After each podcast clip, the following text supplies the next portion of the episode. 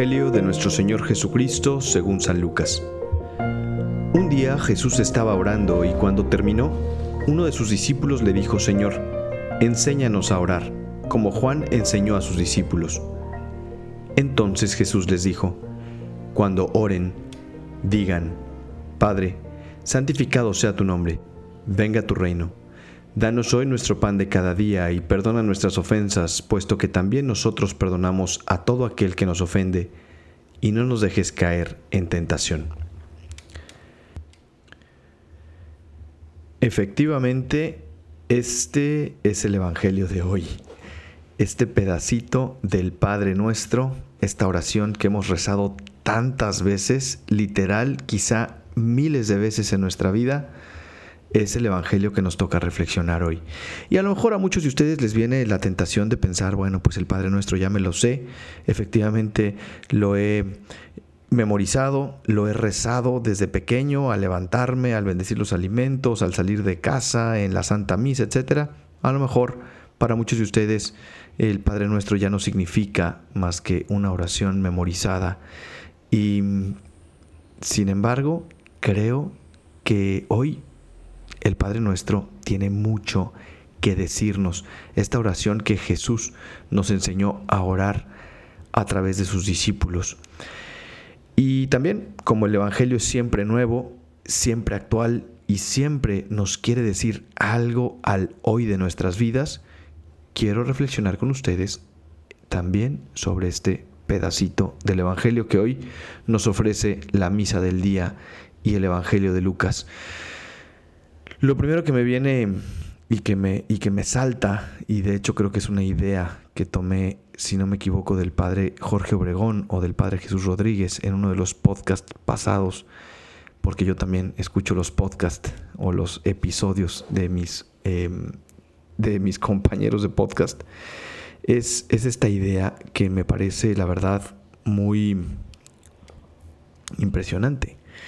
El hecho de que los discípulos a Jesús le piden, Señor, enséñanos a orar, ayúdanos a orar, dinos cómo podemos hacer oración.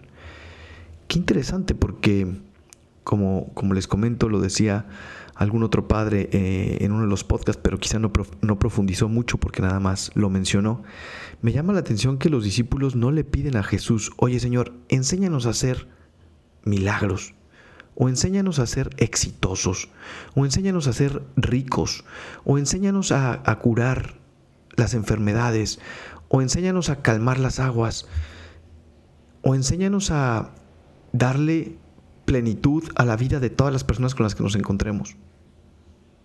Los discípulos le piden a Jesús, sí, efectivamente en el Evangelio hay varias peticiones a Jesús, pero muy concretamente esta me llama la atención le piden que les enseñe a orar. Qué importante es la oración en nuestra vida, queridos podcast escuchas. Qué importante es que nosotros también le pidamos a Jesús, Señor, ayúdanos, enséñanos a hacer oración, a comunicarnos con Dios, a comunicarnos con tu Padre del cielo, Creo que esta es una oración muy válida que nos dispone a una oración más profunda. El pedirle a Jesús efectivamente en el sagrario, en el momento en el que comulgamos o en una jaculatoria durante el día, Jesús, enséñanos a orar. Ayúdanos a aprender el arte de la oración, de la comunión con Dios, de la comunicación con el Padre del cielo. Y es que la oración al final es definitivamente la actividad más importante para el cristiano. Aquella mujer, aquel hombre que sabe mantenerse fiel a la oración, es decir, que sabe mantenerse continuamente en comunicación con Dios, es un hombre y una mujer que saben a dónde van que, caminan por la verdad, que caminan por la luz, que se saben queridos, amados por Dios y que buscan en todo momento comunicarse con ese Dios para cumplir su voluntad y por lo tanto realizarse en la propia vida, ser plenos y ayudar a su entorno también a encontrar esa felicidad, esa alegría y ese camino al cielo. Qué importante es la oración en nuestra vida. Por eso los discípulos no le piden tantas cosas a Jesús, le piden hoy esto, enséñanos a orar. Ojalá que nosotros también estemos con el corazón dispuesto de verdad y con el tiempo en nuestra vida diaria para pedirle a Jesús que nos enseñe a orar y para hacer oración de verdad. Para ponernos de rodillas em, en ese rinconcito de nuestra casa, en la capilla, en el Santísimo, al lado de nuestra cama, enfrente de esa imagen, para echarnos un clavado a nuestro interior, buscar en nuestro corazón a Dios que está ahí esperándonos para platicar con nosotros. Esa es la primera idea, ¿no? El, hecho de, de cómo los discípulos le piden a Jesús, enséñanos a orar, y cómo nosotros también hoy tenemos que pedirle lo mismo al Maestro para hacer de nuestra vida una vida de oración y así poder dar fruto y, así poder ser felices, ser plenos y eh, colaborar con la extensión del reino.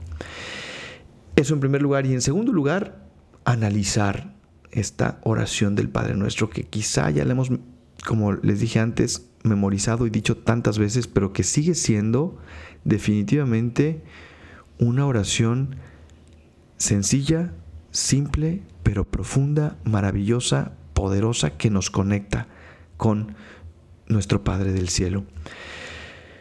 Hay eh, muchísimos estudios, muchísimos teólogos que han hablado sobre la oración del Padre Nuestro y la verdad, o sea, hay libros enteros, ejercicios espirituales enteros que hablan eh, sobre esta materia de la oración del Padre Nuestro, pero yo me quisiera fijar eh, solamente en dos cosas importantes del Padre Nuestro. Primero que nada, el hecho de mm, que Jesús en el Padre Nuestro le pide al Padre específicamente que venga su reino. Padre, santificado sea tu nombre, venga tu reino. ¿Qué significa que venga tu reino? Significa hacer presente a Dios y las cosas de Dios en nuestra vida. Significa que ese reino espiritual, ese reino de felicidad, de alegría, de gozo, de plenitud, de amor, se haga presente en nuestra vida. A veces como que pensamos que, que el reino de Dios es algo utópico o algo lejano, algo inalcanzable, o algo sí, alcanzable, pero que lo alcanzaremos solamente en el momento de nuestra muerte. Y sin embargo, Jesús hoy nos hace ver que el reino lo podemos vivir ya desde ahora. Venga a nosotros tu reino, venga tu reino a nuestra vida. Qué importante, qué importante perdón, petición al Padre, venga tu reino. Señor, que tu voluntad, que el ambiente espiritual, que la Sagrada Familia entera, que los santos, que las bienaventuranzas, que los mandamientos, que todo, todo eso que significa el reino, el amor, la caridad, la comprensión, se haga presente en mi vida, en mi familia, en mi trabajo, con mis empleados, con mis compañeros, con mis amigos, en mis diversiones, en mis entretenimientos. Venga tu reino a mi vida. Es una reflexión que creo que nos debemos hacer. ¿Qué tanto soy consciente cada vez que rezo el Padre Nuestro de que le estoy pidiendo al Padre que venga a su reino? ¿Y qué tanto pongo los medios para que eso suceda? En un mundo en donde hay un montón de violencia, de injusticia, em, en donde los medios de comunicación nos están llenando de porquería, en donde vemos todos los días un montón de realidades que, que nos preocupan para nuestros adolescentes, para nuestros hijos, para nuestros niños, para la juventud, para nosotros mismos. En un mundo tan ajeno a, las realidades de Dios, en un mundo tan post-cristiano, ¿qué tanto nosotros ponemos los medios para que ese reino se haga presente en nuestra vida? ¿Cómo es mi oración? ¿Cómo es mi cumplimiento de los mandamientos? ¿Cómo es mi diversión? ¿Cómo es mi trato con los demás? ¿Cómo es mi fidelidad a la iglesia? ¿Cómo son mis palabras? ¿Cómo son mis críticas a los demás? ¿Cómo es mi justicia para con aquellas personas que dependen de mí? ¿Cómo aplico el Evangelio, ese reino que Jesús vino a predicarnos? ¿Cómo lo aplico en mi vida diaria, en mi trabajo, en mis estudios, con mis amigos? Venga tu reino. Muchas veces lo decimos, pero no lo reflexionamos. Creo que hoy es un buen día para reflexionarlo. Y en segundo lugar, ya para acabar, eh, el Padre Nuestro, como les digo, dice muchas cosas, pero dice Jesús al final, y no nos dejes caer en tentación. Hoy vivimos eh, en un mundo que se ha olvidado del pecado, ¿no? Ya nada es pecado, ya nada está mal, ya nada nos aleja de Dios, y, por lo tanto hay un libertinaje eh, total y absoluto. Pero nunca como ahora vemos tristeza, depresión, ansiedad, violencia, maldad. Y esos son los frutos del pecado. Y esos son los frutos de que nos hemos dejado llevar por la tentación de nuestros propios pecados y de los pecados colectivos y de los pecados como sociedad y de los pecados como iglesia no nos dejes caer en la tentación sigue siendo una petición muy actual. Ojalá que la llevemos a cabo también cada uno de nosotros. ¿Dónde están nuestras carencias? ¿Dónde están nuestras tentaciones? ¿Dónde están nuestras fragilidades? ¿Dónde están nuestras debilidades? ¿En dónde estamos fallando? Yo como sacerdote, tú como madre de familia, tú como padre de familia, tú como hijo, como hija, como hermano, como empresario, como lo que hagas, ¿dónde estás fallando? ¿Dónde te estás dejando llevar por la tentación para que ubiques ese error y le pidas hoy a Dios en el Padre nuestro que te ayude a ya no caer en la tentación, a ser buena, a ser bueno, a ser santa, a ser santos? Esa es mi petición para ustedes y yo estoy seguro que también esa es la petición de ustedes para mí. Bueno, pues que Dios les bendiga mucho. Yo soy el Padre Gabriel Abascal. Me pueden seguir en mis redes sociales como Padre Abascal en Instagram, como Pega Abascal en Twitter. Acuérdense de compartir este podcast si les sirve. Eh, con sus compañeros, con sus amigos, con su familia, con alguna persona que, lo necesite. Y nos vemos en un próximo episodio de ¿Qué hará Jesús? Hasta la próxima.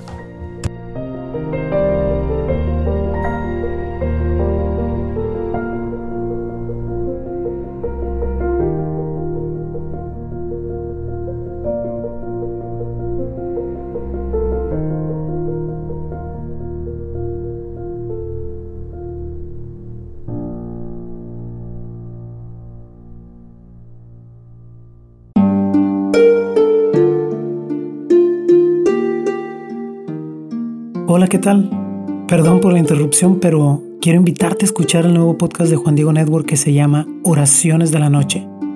Ahí te voy a acompañar antes de dormir, así que no tienes excusa para no escucharlo. ¿Y qué vamos a hacer? Pues yo te voy a ir guiando para que te relajes, te prepares para dormir y haremos una oración juntos. ¿Qué te parece? ¿Nos vemos pronto entonces? Escúchalo en tu plataforma favorita. Solo sigue el link en los show notes de este episodio. Oraciones de la noche. No lo olvides, ¿eh? Nos vemos pronto.